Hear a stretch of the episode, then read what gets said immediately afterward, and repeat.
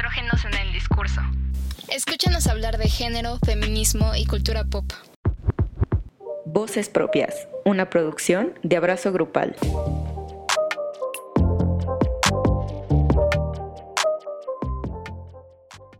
Hola a todos, ¿cómo están? Bienvenidas, bienvenidos, bienvenidas a otro episodio más aquí en Voces Propias, donde hablamos siempre de temas como bien interesantes. Yo soy Aranza y me acompaña como siempre la maravillosa América. ¿Cómo estás, Ame? Hello, muy bien, gracias. Hola a todos, a todas, a todos. Espero que estén muy bien. Nosotras estamos contentas porque hoy tenemos un tema como más relajado, ¿no? Siento que no habíamos tenido uno tan, bueno, desde el reggaetón siento que no, no había habido uno como tan, tan relax. Tan, ajá, sí, como una rayita menos a la intensidad. Exactamente. Ajá. Y es que ahora sí nos vamos a adentrar más a la cultura pop en este episodio, de que definitivamente no, porque vamos a hablar sobre las mujeres en la ficción. Bueno, los personajes femeninos, ¿no? Como tal, en la ficción. O sea, ¿qué onda con ellos? Con esas personas, personajes. ¿Qué les pasa? ¿Cómo, cómo están representadas? Y creo que es un tema bien interesante, ¿no? O sea, hay mucho de dónde sacar. Sí, súper. Como que cuando lo, lo propusimos dijimos como, órale. Y les preguntamos a ustedes en redes sociales que, qué personajes sentían que tenían como feminist vibes. Y obtuvimos muchas respuestas que a mí me llamó la atención porque siento que como que crecimos pensando que, que estas ideas son nuevas o no sé, que de pronto se introdujeron a nosotros y me di cuenta de que no, como que hay muchas caricaturas, muchas películas de, pues, de princesas que tienen por ahí como discursos feministas y eso es muy interesante. Sí, claro. A mí, por ejemplo, me llegaron personajes que no son de este, de este siglo, ¿no? O sea, que, que son personajes escritos, o sea, que ya tienen mucho, mucho, pero mucho en el mundo de la cultura como popular. Y se me hizo bien interesante, ¿no? Como recuperar todo esto. También muchos personajes de caricaturas, de que muchísimos, ¿no? que está súper padre eso también. Este, y pues yo voy a empezar con algunos que me llamaron la atención. A mí se me hizo muy divertido uno, que, se me hizo muy gracioso. Alguien dijo, la abuela de Hey Arnold, que, me encanta ese personaje, la verdad. Está, está, está loquísima, está zafadísima, pero me encanta. La amo mucho. Y sí, sí siento que sería mm, feminista porque en varios episodios, em, es que, o sea, tiene ideas bien locas, ¿no? Esa señora. Sí. Pero en varios episodios como que la hace de activista, así, pero súper densa. Entonces siento que sí, sí le entraría totalmente al feminismo, estoy de acuerdo. Ay, sí, no, lo había pensado, no se me había ocurrido. No, a mí. A mí de, de Arnold me pusieron a esta Helga Mm, que pues muy seguido se, ahora sí que se negaba como a hacer este, esta representación de la feminidad, ¿no? Y realmente ella pues hacía lo que quería, incluso quiere confesarle su amor a, a Arnold, ¿no? Y eso se me hace muy interesante porque siento que son pocos los personajes que tienen mm, femeninos que tienen como la, la oportunidad de expresar sus sentimientos románticos, por así decirlo. Y de una manera tan libre, ¿no? Porque Helga es como, pues me gusta y ya, pero lo odio también. Y yo, me pasa todo el tiempo. me representa a veces, la neta. Sí, Helga, es muy buen ejemplo, la verdad. Es un personaje bien interesante. A mí me llegaron varios de Disney, mm. eh, tipo, por ejemplo, Mulan. Uf. Mulan es como una representación máxima, ¿no? O sea, de, lo que puede llegar a ser un personaje femenino, pues, poderoso, fuerte, que, le entra, ¿no? A, la lucha, que, no se raja. O sea, que sí, es bien chida la neta Mulan. Fíjate que, y hasta eso es mi princesa favorita, o sea, de las princesas de Disney, creo que sí es mi favorita. Y, y sí estoy totalmente de acuerdo. Creo que fue como un movimiento muy diferente de Disney, ¿no? O sea, porque tenemos como muchas princesas con una narrativa bien diferente y llega Mulan y, es como una princesa que le entra, ¿no? Va a la guerra, representa a su papá en la guerra, o sea, como que no, no le importa mucho ni su físico, ni su, ni su ideal de casarse, ¿no? Ni tener hijos, no, no le importa eso a ella, o sea, le importa otra cosa que es la familia en sí. Y como esta defensa, ¿no? De su papá, de su familia y, y de, de sí, de representarse ella misma. Y se me hace un ejemplo padrísimo.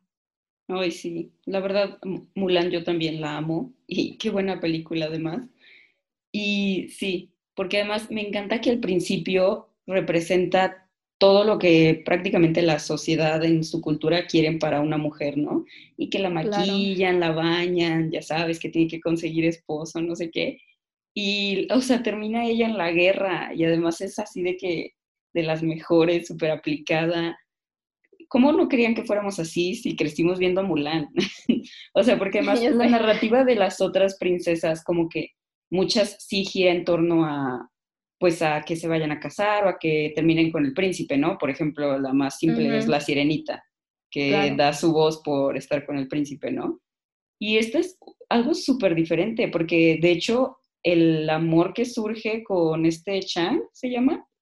pues es consecuencia de sus decisiones, o sea, en sí no es como la finalidad de la película. Exacto. Y eso se me hace muy interesante. Sí, a mí también se me hace súper interesante. Y que sea reconocida por el emperador, ¿no? Así como a nivel nacional. y, y, luego regresa a su casa y se encuentra con la sorpresa de que pues el general también tiene sentimientos encontrados, ¿no? O sea, no, no es algo que está en primer plano, ¿no? Es a lo que te refieres. Y sí, totalmente. Concuerdo mucho. Otra que también está muy, muy feminista, pero esta es más reciente, Mérida. Que, claro, ay, esa película también es muy bonita. Bueno, a mí me gusta.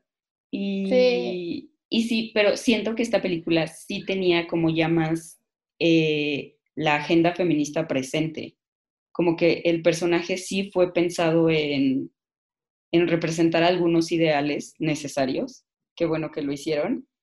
Pero como, no sé por qué me llama más la atención cuando estos personajes son como, como inesperados, pues que, porque decíamos Sara y yo cuando estábamos pensando en el, en el episodio, que son personajes que a los escritores les dio culo declararlos feministas, pero sí son, y eso se me hace más interesante, no sé por qué, cuando no son como abiertamente, pues, declaradas feministas o no siguen ningún ideal, pero aún así tienen comportamientos que abonan al movimiento, como pues lo es la, la vida de Mulan, ¿no?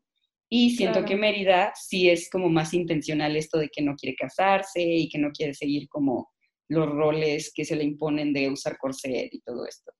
Sí, sí es cierto. Estoy de acuerdo que conforme avanza pues la historia de la humanidad, también las representaciones se hacen más conscientes, ¿no? O sea, antes, por ejemplo, lo hacían como por debajo de la mesa, siento yo, también un poco así. O sea, como dices, como que les daba miedo, les daba culo, no sé. Em, ahora sí es mucho más explícito y se aprecia también, o sea, claro que es bueno tener ese tipo de representaciones. Justo también pensando en otro personaje de Disney, a mí me llegó un comentario de Rapunzel de Enredados.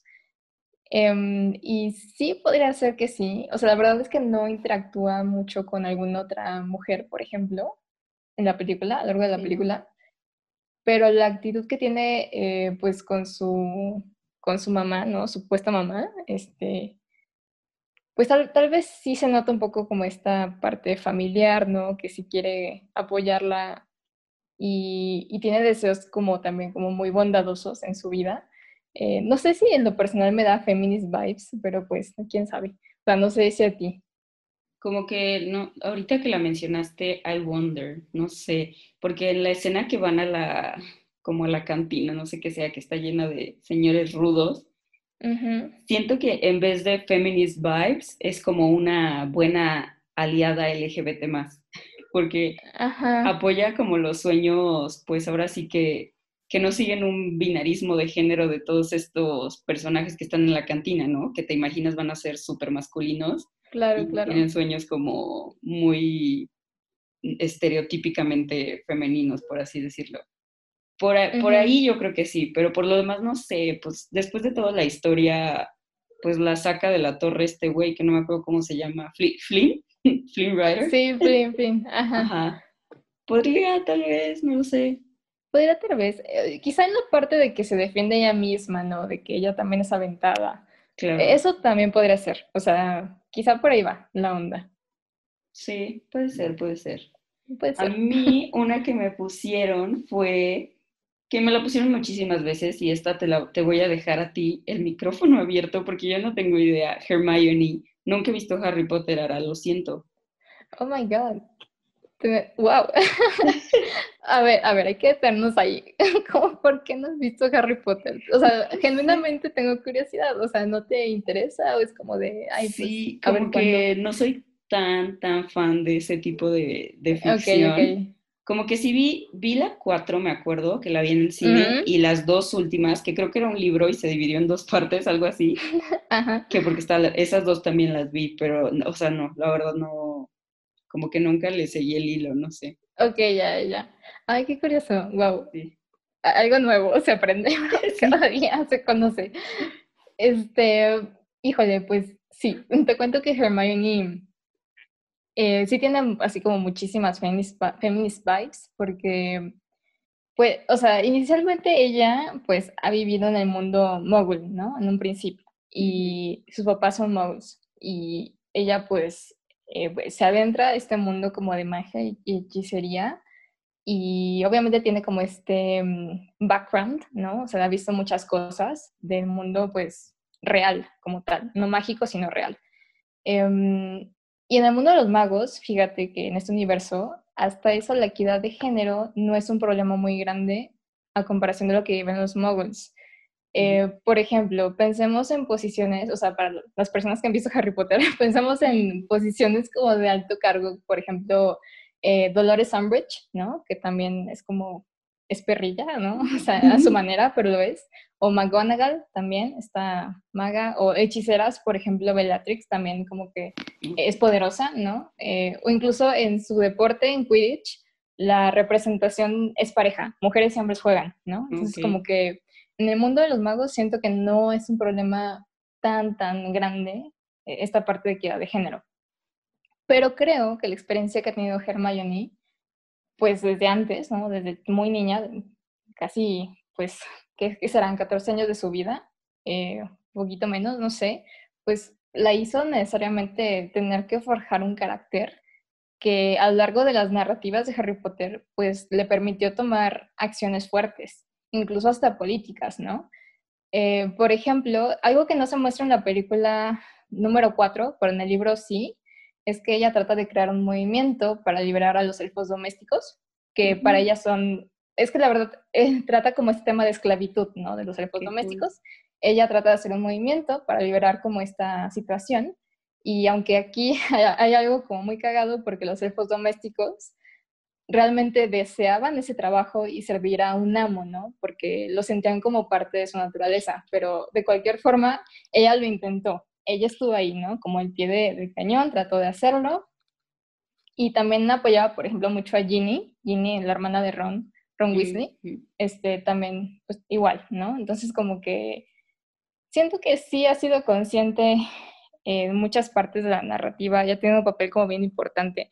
Y bueno, cabe mencionar de que es una hechicera muy buena, ¿no? Incluso siento que es mucho más aplicada que Harry Potter o que los personajes masculinos que vemos en general. O sea, como que se, ve que le echa más ganas, se ve que intenta aprender más, se ve que intenta mejorar más como persona, ¿no? Y eso como que sí la pone en las primeras como posiciones siempre de, de mejores hechiceras. O sea, como que se nota mucho el talento que tiene, se nota mucho los esfuerzos que pone y las relaciones también que hace. Y, y sí, es como una mujer muy política en la historia. Entonces siento que es bien chido verla y, qué padre que mencionaran a Hermione porque sí creo que es feminista, ¿no? O sea, se ve como que, que sí, como que lo notas. Ajá, dice, sí, sí es feminista. Sí, es muy chido, la verdad, porque de hecho Harry Potter también tiene personajes bien interesantes. Eh, a mí me llegó un comentario que dice eh, McGonagall, que es esta eh, hechicera que trabaja en Hogwarts, ¿no? Como muy a la par de Dumbledore, como este mago también muy importante, ¿no?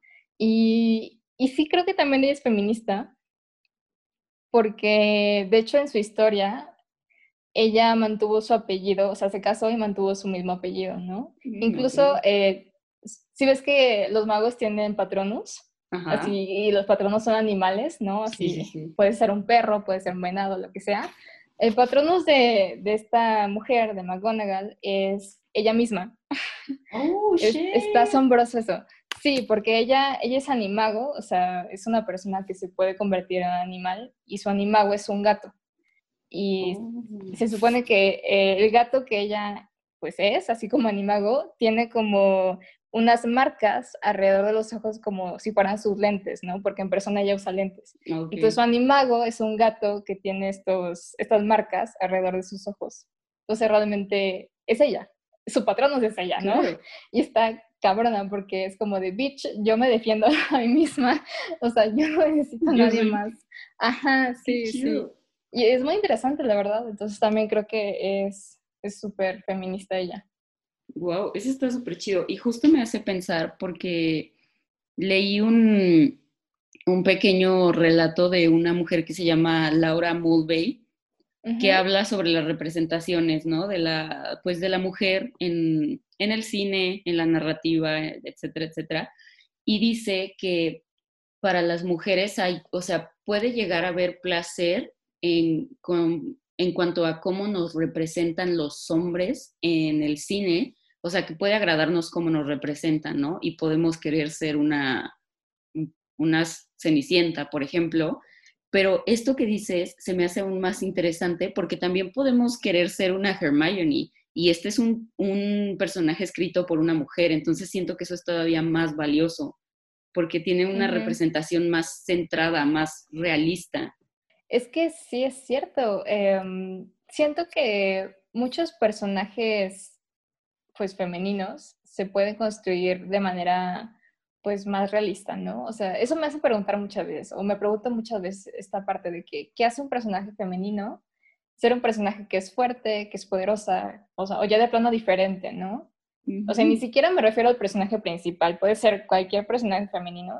Y creo que tiene que ver con varias cosas importantes, como en primer lugar, que el personaje femenino tenga una meta o una intención memorable, ¿no? O sea, más allá de casarse, más allá de encontrar un príncipe azul o de conformarse con eso, o que su mundo gire en torno de, del amor romántico, ¿no? Claro. Eh, que sea capaz, que sea inteligente, que pueda tomar decisiones por ella misma y también asumir consecuencias, o incluso que tenga imperfecciones. Eso también se me hace súper importante, que a pesar de ser un personaje ficticio, pues que se note esta parte humana también, o sea, que la pueda cagar, que tenga retos, que, que no se vea pues como tal perfecta. Y siento que también lo anterior está súper ligado a una representación de lo físico, ¿no? O sea, que puede estar apegado a, lo que es real, porque hay infinidad de colores de piel, ¿no? O sea, no solamente hay personas blancas, o sea, exacto, por eso me da mucha risa este, este asunto que hubo de la sirenita, eh, ah, sí. sí, sí, ajá, de que, ay, ¿por qué la sirenita es negra? No es como, güey, a ver, ¿qué te pasa? ¿No? O sea, como que, pues cállate, es un no la pez, no quieres. Ajá, eso, exacto. ni siquiera existe el personaje, ya cállate, o sea. Pero, o sea, quieras o no importa, ¿no? La representación. claro. Y, y, claro que está chido que, que sea así, que sea diversa, ¿no? O sea, ¿por qué no? ¿Por qué, no, ¿Por qué no apostarle a eso, no? O sea, que tenga diferente corte de cabello, o sea, yo que sé, con tatuajes, eh, que, que, tenga diferentes medidas corporales. Obviamente eso importa. Claro, importa muchísimo. Sí, importa muchísimo. Y creo que también lo más importante es que tenga, ay, ¿cómo le dicen? Como un character development, o sea, un desarrollo de personaje. O sea, qué aprende, cómo cambia, eh, cómo se desarrolla a lo largo de, de la narrativa, ¿no? También eso es bien importante. Entonces, como que siento que todas estas cosas hacen a un personaje ser un personaje interesante, ¿no? O sea, que no nada más sea un personaje que está o de, o de relleno o que sea un personaje que no, no parezca real, o sea, que sea como de, ay, pues que no me representa, ¿no? O sea, yo veo La Sirenita y es como de, pues qué bonita película, pero pues no, no sé, o sea, no me representa. Yo, yo me represento más como yo veo Mulan, por ejemplo, y digo, wow, esa historia está mucho más padre, ¿no? O sea, me identifico más, no sé por qué. Entonces, como que eso importa más, siento yo. En narrativa, por ejemplo, pienso en el camino del, del héroe, de la evolución de los personajes de, y cómo se escriben, que muchos de los personajes femeninos normalmente están atados a cómo reacciona el personaje masculino. Entonces, el personaje femenino no evoluciona al menos que evolucione el personaje masculino. Y eso me causa mucho conflicto, porque como que y es este mensaje de tu vida se mueve a través de las decisiones de un hombre que está muy cabrón, pero sí lo tenemos, sí lo hemos adoptado por lo que vemos, la verdad. Es terrible, pero pues es cierto. Yo pensaba en tres personajes de la serie de Community, que son como las tres mujeres de, de precisamente una comunidad de estudio, que son Annie, Brita y Shirley. Bueno, Annie es de que es súper inteligente, ya se quiere graduar. Este, Brita es activista, así de todo lo que te puedas imaginar, de que animales, derechos LGBT más, feminista, o sea, todo, así todo. Y Shirley es una, una señora, este, pues que se encarga del hogar y el esposo la engaña, la, la, la, engaña con otra mujer y se va, ¿no? La deja con los hijos. Entonces tenemos, y además Shirley es una mujer este, afroamericana, Brita es blanca, güera, así súper, súper agringada, por así decirlo, y Annie es castaña, ¿no? Y son de diferentes edades. Y estos tres personajes, haz de cuenta que en la serie, como que al principio tú piensas que se van a enamorar de alguno de los personajes masculinos o así. Real, nunca importa eso. O sea, nunca. De que igual y sí se besan en alguna temporada o así, pero es lo de menos, porque son personajes muy redondos. Entonces tienen toda una narrativa detrás de ellas y tienen sueños, tienen propósitos, tienen incluso como líneas muy puntuales que dices tú, esta morra es, o sea, es feminista. Por ejemplo, Brita en una parte dice de que si ella quisiera tener al gobierno en su cuerpo, mejor se metería petróleo. como que porque, hablando del aborto, que se me hace súper interesante, porque digo, claro, tiene toda la razón. O por ejemplo, Shirley eh, trata de emprender un negocio y por emprender el negocio llega tarde a su boda porque se va a volver a casar y el, el, que se va, con el que se va a casar se enoja porque pues le dice que no le puso atención a su boda y le dice, pues es que tengo cosas más importantes que son para mí. Y o sea, esos tres personajes a mí se me hacen fantásticos. Y, o sea, están escritos por un hombre, un hombre que de hecho ya fue cancelado. Este, no, no sé yo cómo sentirme al respecto, porque la verdad, las tres son, o sea, son personajes muy bien escritos, son personajes muy bien pensados que tienen toda una discusión alrededor de ellas y tienen una vida además.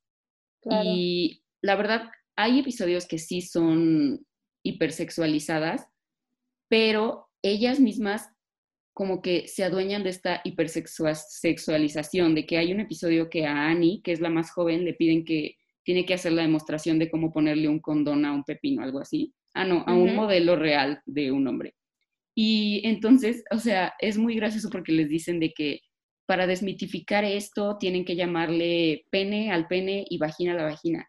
Y ella se para y dice, no, o sea, yo estoy perfectamente cómoda estando incómoda con esas palabras. Y siento que también es muy válido, o sea, después de todo, respetar la postura de cada mujer es lo más importante, ¿no? Y dejarla ser. Y siento que es valioso que ella diga como, estoy perfectamente cómoda estando incómoda, porque a veces como que en esta en esta liberación es como, ay, ¿por qué no se atreven a hablar de sexo? ¿O por qué no se atreven a hablar de su menstruación? Pues cada quien su proceso, ¿no? Y si, o sea, como que ¿por qué juzgas el proceso de otras nada más por considerarte feminista? Y eso se me hace muy interesante, o sea, que son personajes que reclaman su feminismo desde sus propias vivencias. Está súper padre. Y está interesante que haya sido escrito como por un nombre, porque, ajá, porque normalmente cuando personajes femeninos son escritos por eh, guionistas hombres o, por, o son como dirigidos por hombres, como que la verdad no se sienten tan, ¿cómo decirlo? Reales, no, no sé decirlo. Sí. Ajá, como que es de, ay, eso no haría una mujer, ¿sabes? Es como, qué, rara decisión tomaron ahí, o sea, como que sí te cuestionas varias cosas. Y es que eh, justo siento que en las películas o series o así a lo largo como pues de la historia, la figura del hombre se muestra como indispensable, ¿no? Para que una mujer sea realizada. Em, y, como, y conforme avanza esta narrativa, nos damos cuenta de que es una dependencia, digámoslo así, y que incluso esta dependencia es responsable de una gran cantidad de, mm, no sé, insatisfacciones o expectativas que no se hacen. Entonces, como que es extraño que pase eso. Eh, y justo encontré un texto de una filósofa llamada Sandra Harding, en donde ella habla como de un método feminista en las representaciones, ¿no? Y para, para ella, en primer lugar, eh, pues en sí, para tener un enfoque más abierto, sí se tienen que involucrar a mujeres eh, que muestren diferencias sociales, culturales o incluso de orientación sexual, ¿no? Y también habla como de un método de investigación donde nos invita como a romper pues una estructura, o sea, donde, donde está pues quien investiga, quien hace la investigación y la persona que es investigada, ¿no? Eh, dice que es muchísimo mejor que la persona del mismo grupo social investigue su propio contexto. O sea, en este caso, que la mujer sea quien investigue sobre sí misma o sobre demás mujeres. Y justo lo traslado como, por ejemplo, en, en el cine o series o así. Y sí me quedo pensando de que lo que vemos en la pantalla siento que es bien necesario que sea construido por un grupo de personas diversas. Y, ya, ya, lo he dicho en otros programas, eh, pero es que es cierto, o sea, ¿cómo vas a realizar una historia de una pareja, no sé, lesbiana, si no te informas, si no involucras a mujeres o a personas con esa orientación sexual a tu preproducción, ¿no? O sea, ¿cómo se va a ver en pantalla? Pues terminas haciendo una película quizá que está muy alejada de la realidad, que quizá coloque a las mujeres lesbianas simplemente como objeto de deseo sexual, ¿no? Porque eso ha pasado muchas veces, y es muy molesto de ver también. Y siento que tener una plataforma tan importante y oportunidades tan importantes como es en hacer cine, ¿no? O sea, es una producción cara, es una producción que pues se va a ver por muchas personas. Creo que también tienes esta posibilidad de crear algo que pueda llegar a impactar muchísimo, ¿no? Y que su representación también sea atinada. Entonces, ¿por qué no involucrar a más personas? A más diversidad. ¿Por qué si hablas de mujeres en tu película, por qué no involucrar a mujeres guionistas? ¿O por qué no involucrar a, pues sí, a grupos sociales que te interesan involucrar en tu película para que se vean representados? Como que siento que es una cadena que sí se ve, ¿no? Se demuestra totalmente. Sí. Y pues es bien importante, ¿no? Justo ahorita que estabas diciendo lo de las representaciones, este tema no tiene mucho que ver, pero sí lo quiero sacar. ¿Viste el video de Miley Cyrus y Dua Lipa? Sí, sí lo vi. Yo, o sea, la verdad es que yo, en lo personal, como que las veía y no, o sea, como que no veía que fuera como genuino este deseo. Siento que era más como por, pues por cumplir como con este fetiche y hipersexualización que hay de las lesbianas o de mujer-mujer, relación mujer-mujer, pues como por cumplir con ese deseo sexual de los hombres y ya, y pues por vender. Se me hizo que realmente no había una representación verdadera, cuando sí hay artistas que sí son este, abiertamente LGBT más, pues igual y ellas sí lo pueden hacer, ¿no? Es una representación como más atinada a que el video a mí me pareció como que ellas se veían como, pues, no sé, incómodas, como tiesas. Sí, ahora que lo dices, creo que sí tienes razón. Em, sí pudieron haber tomado otra decisión con este video, la neta. Sí. Em, sí, y sí es cierto, o sea, yo también como que lo sentí muy forzado incluso. Sí. No sé decirlo. Em, sí, o sea, igual siento que tiene mucho que ver porque está en una industria también musical, pues, que, que, que, sí, exacto, que es hipersexual, que los videos son pues demasiado producidos o o toman esas decisiones como bien, bien forzadas, ¿no? Que sí. Mm, bueno, pero, o sea, eso, eso suele pasar. Eh, el punto es que a veces hay excepciones y es bien chido que haya excepciones, ¿no? O sea, que, que sí haya series o películas que, que traten de ir más allá en sus representaciones. Sí. Y justo eh, antes de empezar el programa te estaba platicando de un test que encontré, que quiero mencionarlo, está súper, súper interesante. Se llama el test de eh, Bechdel, ¿no?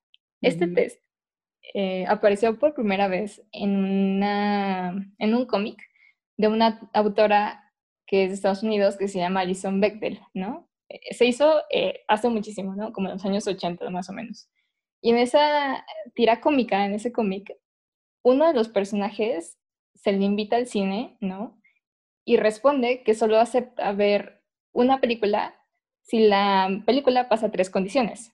Y dice, ok, primero tiene que haber al menos dos personajes femeninos en la película. Dos, en algún momento los personajes femeninos deben hablar entre sí. Y tres, acerca de algo que no se nombre. Entonces, digamos que fueron como reglas ideadas por esta artista en su cómic, ¿no? Y se hizo como muy cultural esto. Este, y de hecho fue sacado de un fragmento de, bueno, inspirado en un fragmento de, mm, del texto de Virginia Woolf, de Una habitación propia. O sea, mm. como que sacaron de ahí como esta, este test. Y digamos que se, se hizo muy popular como esta frase, ¿no? De, de lo que debe tener la, la película y se cree que aproximadamente el 40% de las películas que son ficción, eh, que, que, son actuales, no cumplen con el test.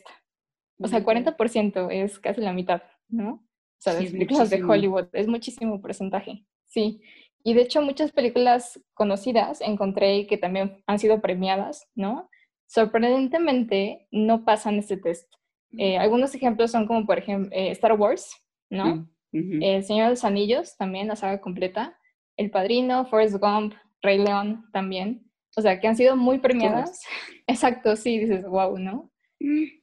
Está, está muy cabrón, porque pues yo sé que es un test que quizá no es muy exigente, em, porque por ejemplo yo pienso, ok, no porque cumplas el test, o sea, que, que hagas tu checklist de, ahí sí cumple con el test, te vuelves un realizador a favor del feminismo, ¿no? Porque puede que en la película haya muy poca participación de mujeres o incluso puede tener contenido sexista, ¿no? O sea, no, te... No, no, te exenta, ¿no? De, ser como malo en tu realización como tal. Em, entonces sí se me hace como muy, muy curioso, porque igual sí te hace pensar, ¿no? O sea, como que de verdad sí te hace pensar y es algo que se usa en corto. O sea, si yo veo una película ahorita y pienso en el test y lo, lo pienso mientras veo la película, pues obviamente ahí es, es, un filtro, ¿no? De lo que estoy viendo. Claro, es como de lo cumple o no lo cumple, este, qué tanta participación hay de mujeres y cómo participan las mujeres. Sí te hace pensar. Está muy cañón, porque, o sea, si lo aplico como a las series que, que no sé, qué planeo ver o así, igual ya termino viendo una y ya. de que de Queen's Gambit y ya. Sí, sí. A mí me, o sea, de los personajes que, que me hicieron como reflexionar mucho sobre esto, que precisamente siento que es como, no sé, es un fenómeno extraño porque me pusieron muchas veces a Lisa Simpson, personaje que yo amo, este, yo vivo por Lisa Simpson, le, le mando un saludo. Ah. este, y, o sea, me parece interesante que yo trataba de poner como a los Simpson en el contexto mexicano y lo primero que se me ocurrió fue la familia Peluche. Que, obvio, la familia Peluche, si les gusta o no, me vale. El punto es que el personaje de Vivi es un personaje muy interesante porque es la Lisa Simpson. O sea, es este personaje súper educado y, e incomprendido. Entonces, cada que expone sus ideas es como, ay, Vivi, ¿por qué no eres una niña normal? Y no sé si a ti te ha pasado, pero a mí sí que yo sí me he sentido como una niña no normal, pero precisamente no normal porque no sigo la norma que se me ha impuesto, ¿no? De pensamiento. Y siento que precisamente eso es algo que le temen muchos como escritores, productores, directores, y por eso no exponen de cierta manera a sus personajes feministas. Y si, y si los exponen, los hacen el raro de la historia, ¿no? Y entonces tenemos estos personajes como Vivi, que todo lo que dice es súper interesante, pero lo minimizas porque todos alrededor le están diciendo que qué rara, cuando no es raro, es interesante, es importante incluso. O Lisa, ¿no? Que su mamá le dice, si sigues con esa actitud no vas a tener esposo y ella le dice, pues bueno, no tengo esposo que son cosas muy interesantes, pero que su, su contexto las opaca de tal forma que la persona que está viendo el programa pues piense que son como menos importantes sus opiniones o que son extrañas, que son intensas incluso, y que entonces como su contexto social las puede reprimir, pues tú como persona, si te encuentras en la vida real con un personaje de este tipo, pues entonces piensas que también lo puedes reprimir, ¿no? Y que también puedes considerarlo raro, extremista, cuando no, o sea, Lisa Simpson es, es la mujer, o sea, ella en la serie incluso pues es presidenta de los Estados Unidos, ¿no? Es como un personaje muy poderoso, pero sí se le permite a los demás personajes callarla de manera muy fácil y de minimizar sus opiniones de forma muy fácil, como lo es con Vivi igual. Siento que es importante también poner atención en estos mensajes de sí tenemos el discurso, pero lo podemos anular muy fácilmente. Sí, y es que está muy cabrón como estar, mm, ¿cómo decirlo? Es que, es que hasta parece como contracorriente, ¿no? Estos personajes dentro de la serie, dentro de, del programa, de lo que sea. Y sí coincido en que importa mucho la manera en la que los mismos personajes reaccionan para que tú como espectador digas, ah, ok, es la rara, ah, ok, es la que es intensa. Y pues está mal eso, ¿no? O sea, no le hagas caso. Entonces, pues sí, de alguna otra forma, pues no, no está padre, no se me hace tan, tan cool eso. Pero creo que el hecho de que estén también esos personajes, pues es algo, no sé, porque imagínate los Simpson sin Lisa Simpson, ¿no? Ahí, o sea, sí, no, es como de, mm, pues no, no lo puedo imaginar, está ahí porque tiene un papel importante, ¿no?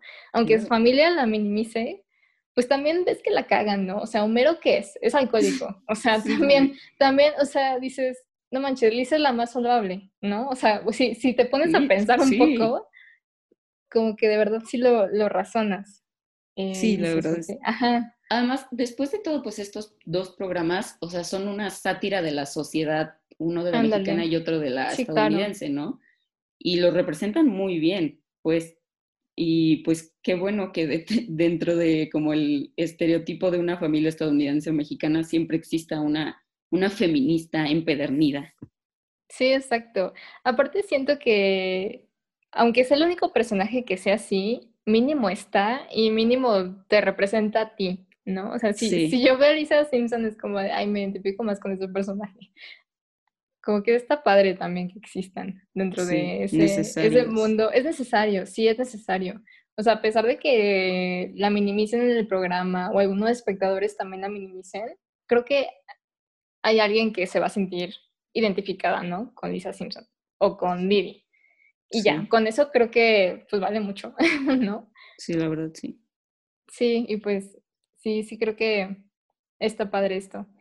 Y justo también como que me puse a pensar mucho acerca del otro lado, ¿no? O sea, tenemos como los personajes ficticios femeninos que son fuertes, poderosos o así.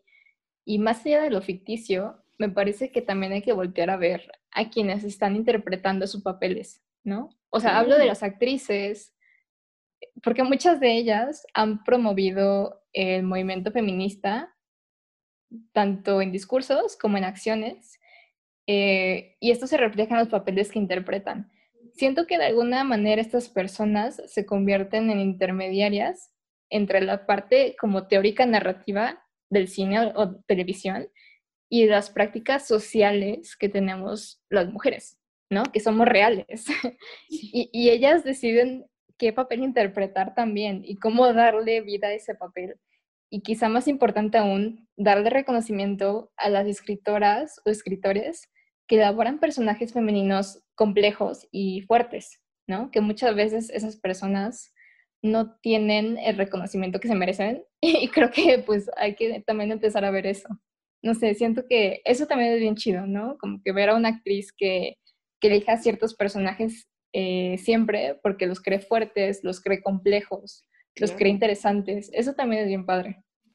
Sí, es súper interesante, por ejemplo, con el caso de Reese Witherspoon, que ella decide empezar su propia casa productora, ¿no? Que dice como, pues, o sea, yo ya estoy harta de estos personajes tan, pues, tan hipersexualizados, etcétera, etcétera. Yo ya solo quiero interpretar personajes realistas este, que representen ciertos valores. Y entonces, por ejemplo, sale Big Little Lies, que es una mm, serie súper interesante, ¿no? Porque nos muestra todo esta, cómo hemos sido educadas para ser enemigas.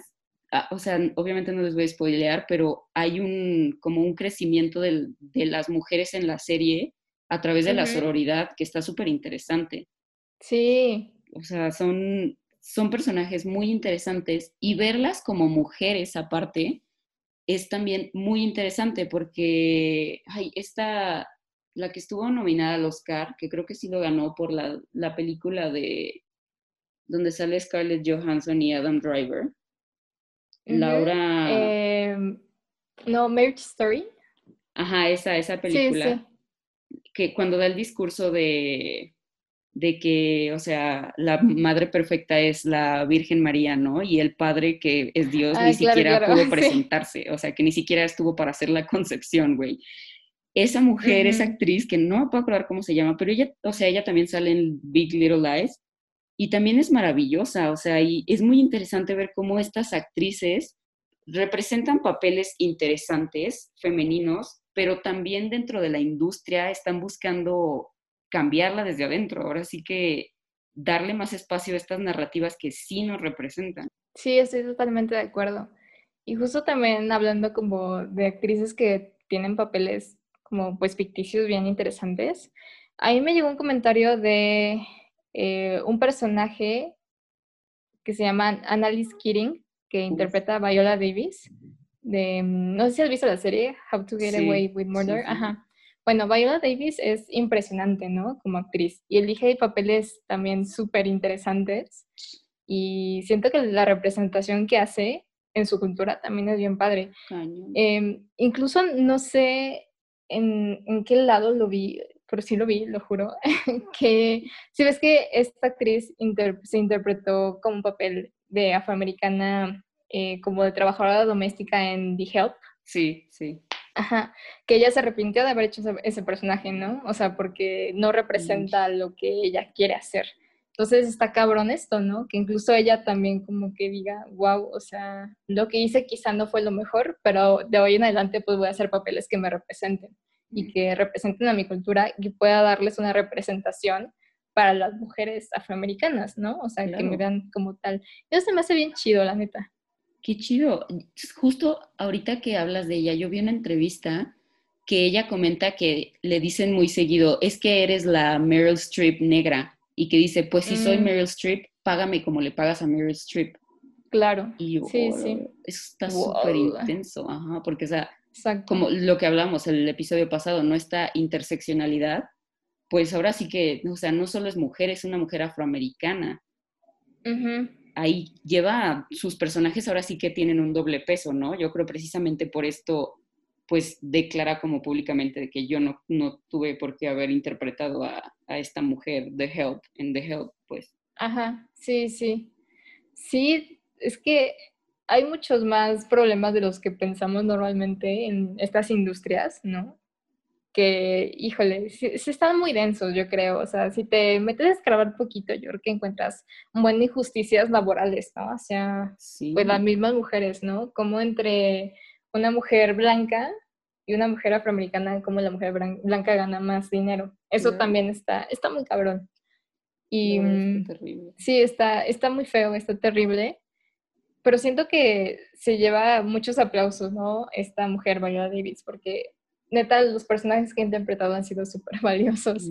y sí, sí, está cabrona, la verdad. Y muchas mujeres actrices han sido así, la neta. Y qué padre que, que se ha tomado esta conciencia, eh, no nada más a nivel pues ficticio, sino a nivel pues, real, que a fin de cuentas lo real pues impacta en lo ficticio, ¿no? O sea, si tú te haces consciente, pues obviamente haces una película de manera mucho, muy diferente, ¿no? O sea, con una visión más abierta, más eh, incluyente, que tu equipo de producción sea mucho más diverso, eh, no sé, involucras muchas más cosas. Entonces, siento que está súper padre empezar a ver esto en, en diferentes series o películas. Por ejemplo, yo pienso en Orange is the New Black, ¿no? que también tiene, tiene un buen de representaciones femeninas, ¿no? Y, y, no nada más en cuanto a, pues, ser mujer, o sea, el género mujer, sino que género no binario, ¿no? Incluso. Eso está también padrísimo, que haya como este, esta representación y que haya tanta diversidad de mujeres en una serie. Siento que ya estamos avanzando, ¿no? Poco a poco en la producción. Sí, claro, claro. La verdad es que es súper, súper interesante como ver la evolución, que antes precisamente los personajes eran como muy más sutiles, siento, en cuanto a los discursos feministas y ahora es, o sea, muy, muy abierto, es muy específico en cuanto a como qué tipo de feminismo ejercen los personajes y así, porque yo en las, en las caricaturas que me pusieron, la que así más, más, más me gustó fue Los Rugrats, que ah, tiene a esta Carlota, la mamá de Angélica, que dice Carlota, esto sí, sí. Que si Angélica va a triunfar en un mundo dominado por hombres, tiene que comer, sudar y llorar autoestima. Y, o sea, eso no, o sea, yo lo veía cuando tenía que cuatro años es muy valioso. O sea, es algo, o la mamá de los gemelos, esta Betty, que también es, o sea, los roles de género en su hogar están totalmente, pues, destruidos, ¿no? Están abolidos. Y eso es súper interesante. Crecimos viendo eso de una manera muy sutil, pero muy valiosa, porque después de todo nos formaron. Y, o sea, por más que tú pienses que no le ponías atención o que era algo insignificante, sí le ponías atención y sí lo notaste y en alguna parte de tu cerebro se, pues ahora sí que se plantó esta idea, ¿no? De que, oye, sí es cierto, yo quiero ser como Angélica, yo quiero ser como Carlota, ¿por qué no? Exacto. Sí, también pienso en más caricaturas, que siento que las caricaturas de los noventas, wow, ¿no? O sea, por ejemplo, en Recreo, Spinelli, Ajá, pienso en ella y también me, la comentaron en, los comentarios y, sí, ¿no? Totalmente, de que es, eh, es, de que una niña súper diferente, eh, súper entrona, súper ruda, eh, mm, sí, como que de verdad se defiende ella misma. Es una representación como bien, bien padre. Y más porque había un club de las Ashleys, ¿no? Y también era Ashley Spinelli. Y me acuerdo de un episodio que trataban de juntar y ella dice, eso no me representa, ¿no? Yo no quiero ser así. Y ya, o sea, es ella misma, vistiéndose como quiere. Y está chidísimo. o sea, como que se te queda, ¿no? Ajá.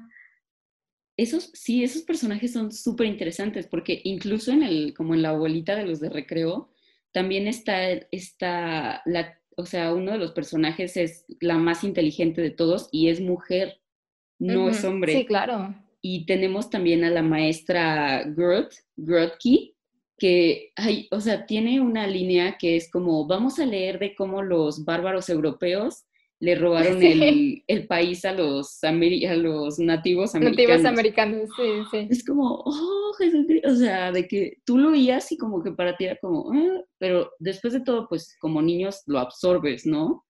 Son mensajes que igual y en el momento no quedaron muy claros, pero luego conforme vas creciendo dices, güey, obviamente soy así por lo que veía, o sea, no manches. sí, sí. Y está súper padre, ¿no? Porque también las caricaturas que se hacen, pues actualmente también siento que le están apostando de que un buen a la diversidad, ¿no? Pienso, por ejemplo, en Steven Universe o Gravity Falls, ¿no? Que también son caricaturas bien interesantes. Bueno, es que la verdad yo sí las he visto y me encantan. Son padrísimas, ¿no? También como que sí pensé, a mí también me hubiera gustado crecer con estas caricaturas, pero obviamente crecí en los noventas y había caricaturas como bien chidas, ¿no? Sí nos tocó buena época, la verdad.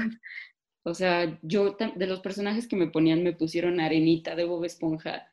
Y yo, claro, o sea. Obviamente, sí. Arenita era la, la máster en karate, o sea. todo esto que vimos, eh, además es chistoso porque si lo piensas como que creces como niño con estos personajes súper fuertes femeninos y luego cuando entras como, no sé, en la adolescencia, te bombardean de chick flicks que pierden estos valores eso está terrible. Y luego te tiene, o sea, tienes que volver como a encaminarte en, en esto, como en esta realidad, ¿no? De, oye, eso que me está enseñando el cine no es verdad. Y eso está muy cabrón. Siento que es parte, hasta es parte de la deconstrucción. Sí, es parte de la deconstrucción saber qué contenido, pues vea. Igual al principio, pues, que eres una niña, o sea, te llega contenido, pues a lo güey quizá, o sea, quizá tú no lo eliges como tal, pero ya después como que sí empiezas a notar rumbos, ¿no? O sea, qué, qué tipo de caricaturas eh, quizás sí te laten, otras que no, etcétera. Porque, por ejemplo, si yo pienso en las representaciones que nos ha dado Disney, ¿no? O sea, yo me quedo con nada más algunas representaciones, no con todas. Sí. Em, sí, porque, pues obviamente las películas más icónicas son de princesas, donde, pues sí, hay, hay un prototipo, ¿no? De cómo se debe ver una mujer, de cómo está a disposición de un personaje varón, de cómo su vida amorosa se resuelve y vive feliz para siempre, eh, de cómo reacciona incluso a las situaciones se convierte como en un estereotipo o incluso en una fantasía de rol de género, ¿no? Así, así debe ser. Pero igual, o sea, yo puedo verlo en su momento, puedo apreciarlo en su momento, pero quizá no me representa ahorita y digo, ok, no, yo me quedo con Mulan, ¿no? Por ejemplo. Claro, claro. Entonces sí, o sea, depende mucho de cada quien. Igual puedes disfrutar esas películas ya con una mirada mucho más crítica, ¿no? Yo, por ejemplo, si ahorita veo películas como Blancanieves, La Sirenita, Bella Durmiente, quizá ahora la puedo apreciar de manera diferente y puedo quedarme con lo, que de verdad me gusta y rechazar aquello que no me gusta. Sí, claro, claro. Además también, digo, a veces se antoja, ¿no? Después de todo, pues crecimos con eso. O sea, Exacto, crecimos con eso. Se vale, pero sí es importante hacer consciente los mensajes, porque luego como que si no te lo cuestionas, pues no, no te sirve de nada, yo siento. Exacto. Después de, o sea, por ejemplo, yo pienso en lo personal que Mean Girls es una película muy valiosa. O sea, obviamente, sí, claro. Tiene un mensaje, porque ya tú que estudiaste comunicación lo sabrás, ¿no? Te preguntan el primer día de que, ¿cuál es tu película favorita? Y un chorro de que, oh, yo la del cine francés, que no sé qué. Y estás así como, lo único que puedo pensar es en Mean Girls y en High School Musical. o sea, punto.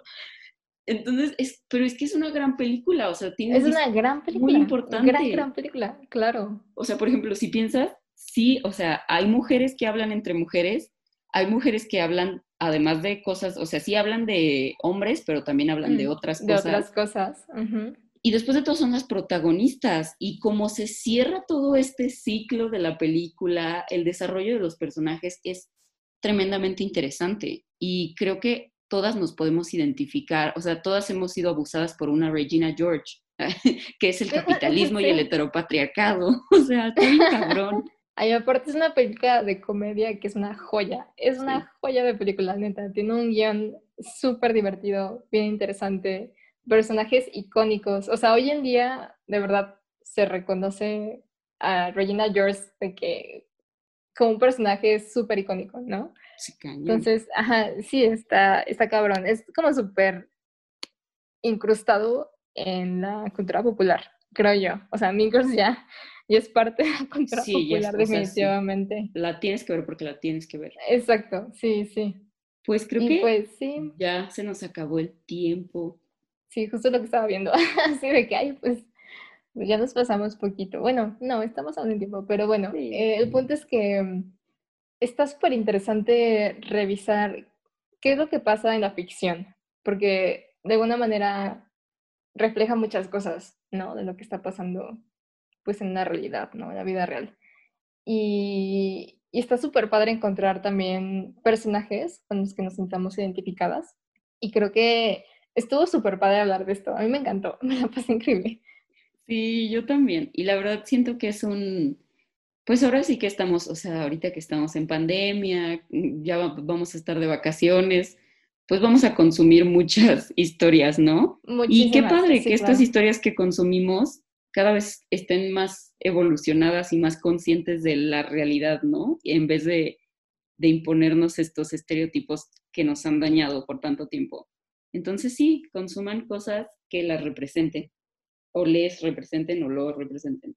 Sí, escojan el contenido que, que les guste, ¿no? Y que se sientan identificados, identificadas, identificadas. y pues eso sería todo por el episodio de hoy. Y nos veríamos el siguiente. Bye a todos. Bye.